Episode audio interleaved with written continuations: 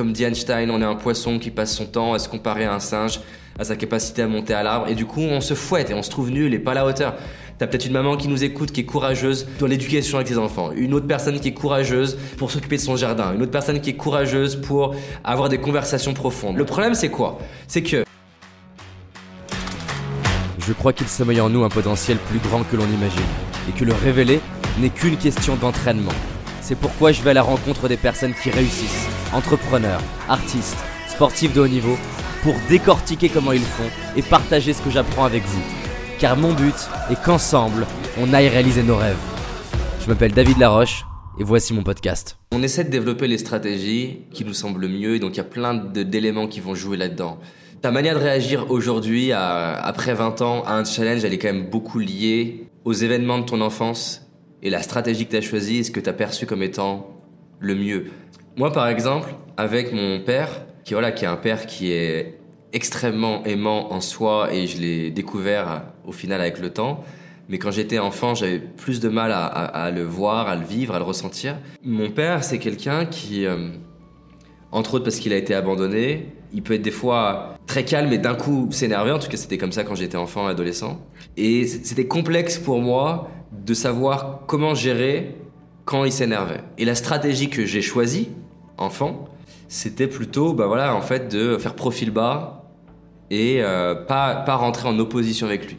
Cette stratégie, elle avait plein d'avantages parce que ben, forcément, en évitant de le confronter, en évitant de lever la voix, en évitant de le regarder dans les yeux, en évitant de rentrer dans une logique un peu alpha comme dans, chez les animaux, bah, je m'évitais le, conflit, la tension.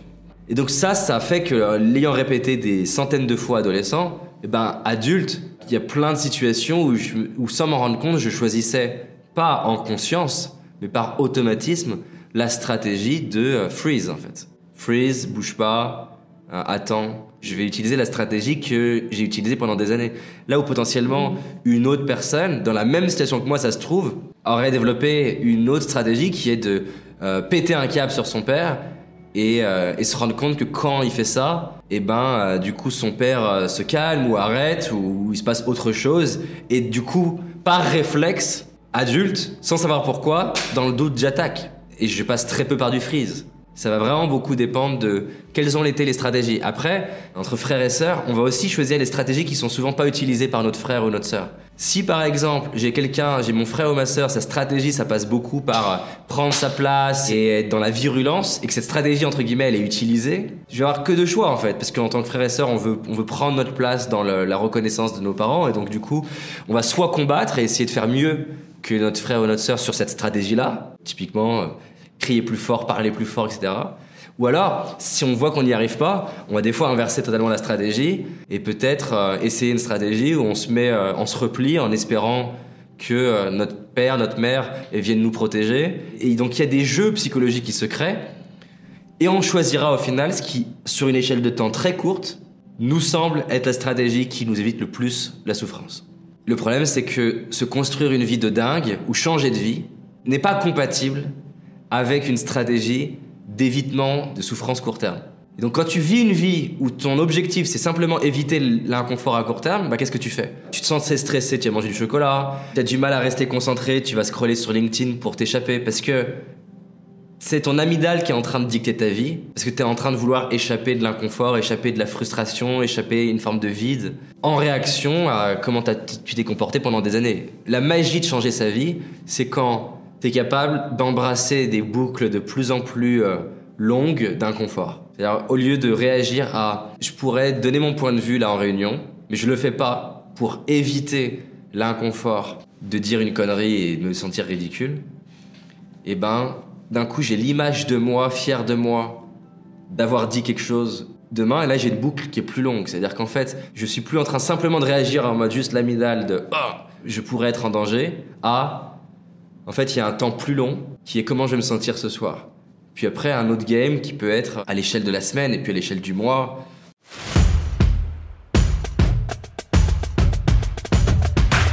100% des gens qui nous écoutent sont courageuses. Ça c'est pareil, ça c'est un autre, un autre mythe. Je suis pas courageux. On est tous courageux. Le problème c'est qu'on fait, comme dit Einstein, on est un poisson qui passe son temps à se comparer à un singe, à sa capacité à monter à l'arbre, et du coup on se fouette et on se trouve nul et pas à la hauteur.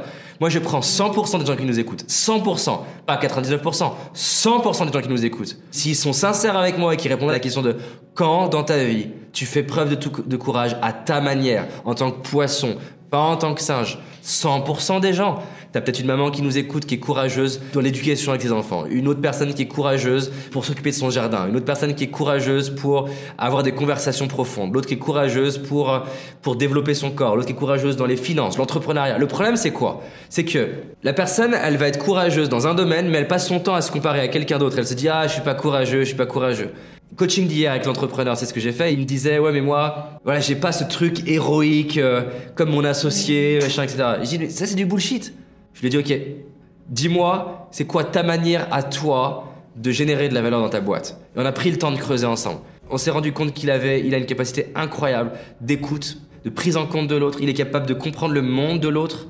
Il est capable du coup d'influencer les autres sans qu'ils s'en rendent compte et les embarquer avec lui sans qu'ils s'en rendent compte et que ce qu'il jugeait de je suis pas un alpha qui donne son point de vue, alors qu'en fait, il a une autre manière hyper intéressante d'embarquer les gens à sa manière. Et quand je lui ai dit, ok, quand tu vois ça, comment tu te sens? Il me dit, ben, j'ai beaucoup plus d'amour pour moi-même. Je lui ai dit, tiens, quand tu vois ça par rapport à ta question initiale de j'ai besoin de la reconnaissance des gens sur LinkedIn, quand tu vois ton génie, comment tu te sens? Il me dit, ben, je me reconnais moi-même. Mais sauf que j'ai pas accepté le bullshit comme quoi il lui manquait quelque chose. Il est sur mesure, il est parfait. Par contre, tu ne révéleras pas ton génie tant que tu te répéteras que t'en as pas. Tu ne révéleras pas ton courage tant que tu te répéteras que t'en as pas parce que tu cherches un courage qui ressemble à quelqu'un d'autre. Mais chacun sa manière d'avoir du courage. Lui, son courage, il est plus subtil, il est plus, justement, plus rond. C'est une forme d'intelligence. Pareil ce côté de ah je suis un loser parce que je performe pas. Je lui ai dit tiens, toi, tu verrais deux personnes.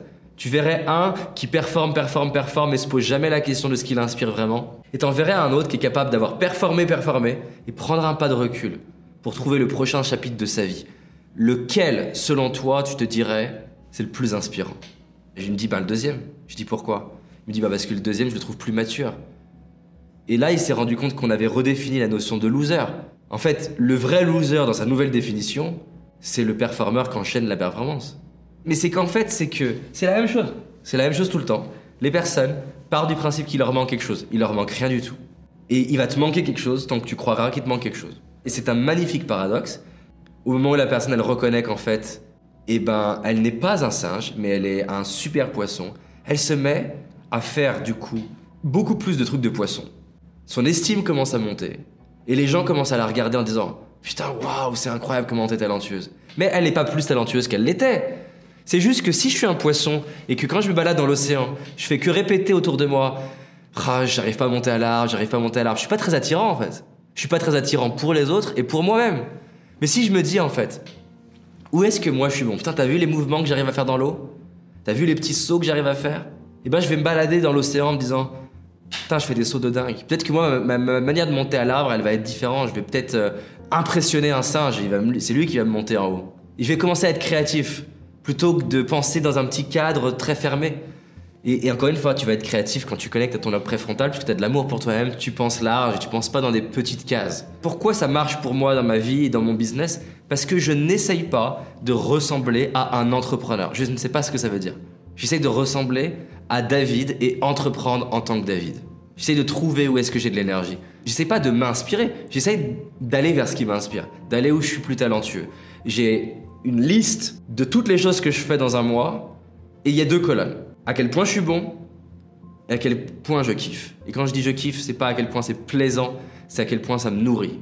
Et j'essaie chaque mois de déléguer les choses du bas et on, essaie de remonter. Que j'ai le plus de temps possible sur là où je suis le meilleur et là où j'ai le plus d'inspiration. Parce que c'est là-dedans que je vais pouvoir créer de la magie pour moi et pour les autres. Parce que quand tu as plus d'amour pour toi-même, pour ton corps, pour tes parents, pour ce que tu as vécu, que tu reconnais ta zone de génie, qu'est-ce qui se passe? Tu te lèves le matin, tu marches pas pareil. Tu te lèves le matin, tu as plus d'idées.